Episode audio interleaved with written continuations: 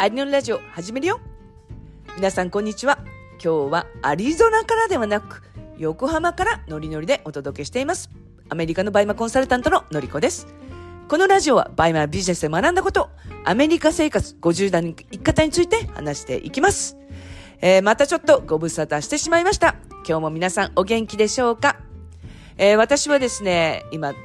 バイマコミュニティネオの、えー、募集をするのにあたって、えー、和田さんといろんなことを考えながら、え毎日やっております。え一般募集はまだしてないんですけれど、え継続のメンバーとか、あとは私がやっていますオンラインスクール、なる。の、え、方たちも、まあ、ネオに参加してくださるってことで、もうすでに、もう20名ぐらいの方がお申し込みいただいてるんですね。で、今夜、えー、21時から、えー、LINE もしくはメルマガで、えー、募集を開始します。で、えー、あまり多くの方に、えー、参加していただくのはなかなか難しいですので、もし参加したいっていう方は、えー、今夜の募集を見逃さないでいてほしいなと思います。えー、この、え、ポッドキャストの詳細に、えー、私の公式 LINE を貼っておきますので、コミュニティとメッセージをいただけましたら、詳細の方をお送りいたします。えー、ぜひぜひ今夜お会いできることを楽しみにしています。で、今日はですね、えー、今、 BUYMA 界で、え、大騒ぎをしております、著作権のことについてお話をしたいと思います。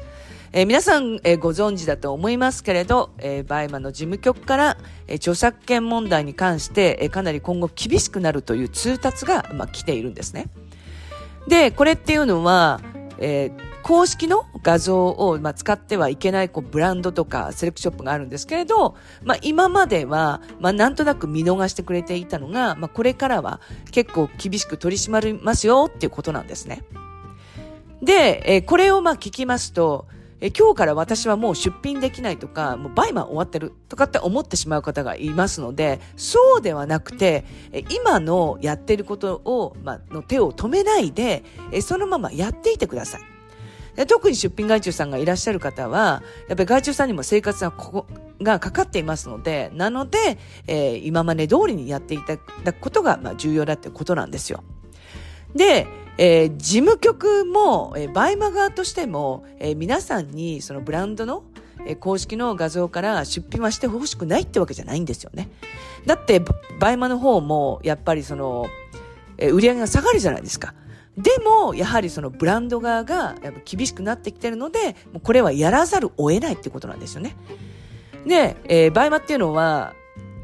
一部上場企業になってきて、やっぱり認知度が上がってきてますので、ですので、えー、事務局からというか、あの、ブランド側から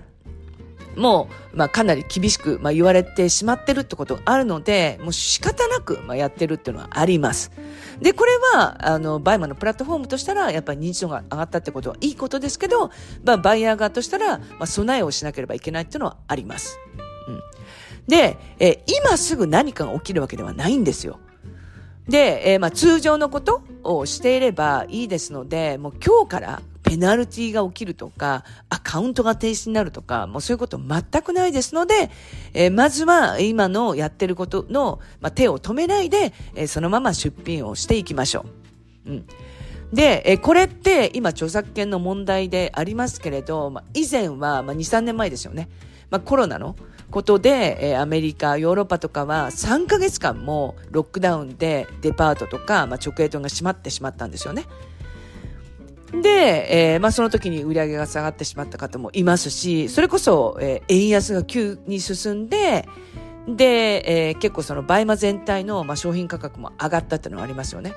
で、こうなったらもう海外買い付けは終わってるとかって思う方もいらっしゃったと思うんですけれど、そうじゃなくて売り上げが下がらない方もいるんですよ。で、そういう方っていうのは、やはりこう差別化をしてたりとか、その隙間を縫ってアイデアを、まあ、出して、そこでまあどうやってやってったらいいかっていうのをまあ考えられるっていう方が、やっぱり売り上げが落ちてないんですね。ですので皆さんもここで、えー、著作権問題をしっかりと捉えていただいて備えをしてほしいんですね。うん。で、えー、まあここでは、NG ブランド、まあ、いわゆる公式の画像から、まあ、出品してはいけないというブランドとか、あとはファーフェッチとかエッセンスとかのセレクトショップからの画像を使ってはいけないよっていうものに関して、えそこを無視して、えどんどんどんどん出品し続けるっていうのは、これはちょっとありえないかなと思います。それはやめましょうっていうことです。で、そうなったらどうするのっていうことで、まあ、ここで、えその出品をやめるのか、まあ、そのブランドをやめるのかってことになるんですけど、これってチャンスなんですよね。えなぜかっていうと、例えばディオールのようにセレクトショップの扱いが少ない、まあ、ブランドっていうのは、えやめてしまう方も多いと思うんですよ。え今現在、えディオールが、えどのぐらいの出品数かっていうのはちょっと私定かないんですけど、例えば3万品の、え出品数があったとしたら、えー今、えー、3万品としたら半年後、半年後じゃないですね、1ヶ月後に、まあ、どのぐらいの出品数になっているかって見てほしいんですけれど、え、例えばそれが5000品になったとしますよね。3万品の1品と5000品の1品では、もう全然競争率違うじゃないですか。もうそうなったらチャンスしかないんですよね。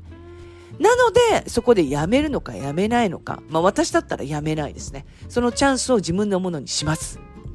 じゃあどうするのっていうことなので、えー、実物写真をいただくってことをします。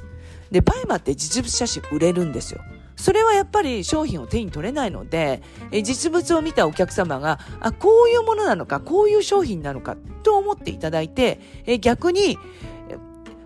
購入していただけるってことがあるので、えー実物写真っていうのは売れるってことを考えたら、どうやってその実物写真を手に入れるかを考えます。まあ考えられるとしたら、まあ、店員さんどっかから、まあ、画像をいただくってことなので、えー、海外の店員さん、特にアメリカっていうのは、まあ、結構写真が撮り放題っていうのがあるので、アメリカの買い付けパートナーさんとか、まあ、写真を撮ってくれる専門の方にお願いをする。まあ、そういう方向に進むってことですよね。あとは、えー、実際に、その、店舗で本当に撮ってくれる方を、専門の方を、まあ、雇うっていうのもありだと思うんですよね。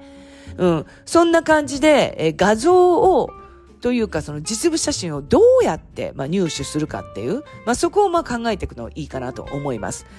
で、えこの公式の写真この公式の画像の商品を店員さんにお願いするっていうのもありなんですけれど、まあそれっていうのは結構そこになかったりする可能性も高いので、じゃあその商品の写真がなかったらもう出品できないって終わってしまうので、えそうではなくて、逆に、え店員さんから、ま、おすすめのものをいただくとか、あとは、その写真を撮りに行ってくれる方が、店員さんと話して、その店員さんから聞いた情報の中の、まあ、写真から出品をしていくっていう、意外とそっちの売れるっていうのがあります。店員さんっていうのは、あの、そのやっぱり商品のことよく知ってるので、おすすめとか、ま新しい商品とか、まあそういうのをどんどん教えてくれるのがあるので、まあそこから出していくっていうのもありだと思います。で、えー、あとはですね、もう思い切って、えー、在庫を持っちゃうってことなんですよね。で、これは、その在庫を持つリスクっていうのを皆さん考えていて、で、メルカリっていうのはもう有在庫じゃないですか。で、 BUYMA は無在庫だから、まあ、すごくいいなっていう方もいらっしゃるんですけれど、でもこれってやっぱりチャンスなんですよね。え在庫を持つってことは、えー、まあ、売り上げが安定してくるっていうのもあるので、えー、それこそ、えー、そんな高いもんじゃなくてもいいんですよ。お友達にプレゼントしても心が痛まない価格とか、えー、3万円以下の商品とかを、まあ、在庫を持つってことなんですよね。これ初めから、えー、在庫に持つのはちょっと怖いのでっていう方は無在庫でまず出品をしますよね。で、そしたら、一つ売れたら、えー、送っていただくときにもう一つ一緒に送っていただく。で、す、で、にもう受注が入ってるってことは人気商品で一番上になってます。人気順で一番上になってます。なので、人気順で上になっていれば、することすぐに届くっていう風になっていたら、また、買っていただくのも、多くなるので、なので、えー、ここで、まあ、在庫販売っていうのを、まあ、取り入れるのもありかなと思います。で、今後、その、まあ、NG のブランド、公式の画像ダメですよとか、公式の、まあ、セレクショップダメですよとかっていうところっていうのは、まあ、どんどん増えてくると思うんですよね。もうそうなったら、まあ、今のやり方、もしくは他にもやり方はあると思うんですよ。まあそういうことを紙に書いたりとか、パソコンに書いたりとかして、自分のアイデアをどんどん出していきながら、まあ、その中のどれかをまずやっていくっていうのはすごく大事ですよね。うん。で、えー、それをやっていった方こそが、えー、倍まで売り上げをどんどん上げていけると思うんですよ。それこそ、えピンチは、えー、チャンスだって私は思ってるので、今ピンチと思ってるんであるからこそ、このチャンスを逃してほしくないなと思います。えもう単純に、えー、 BUYMA 終わってるとか、もう出品できないっていうもうネガティブな方向にとらわれていっちゃったら、もうそれこそそうなってしまいます。そうじゃなくてポジティブに考えていって、えー、ピンチをチャンスにぜひぜひしてほしいと思います。ということで今日は、えー、著作権の問題について話をしました。それでは。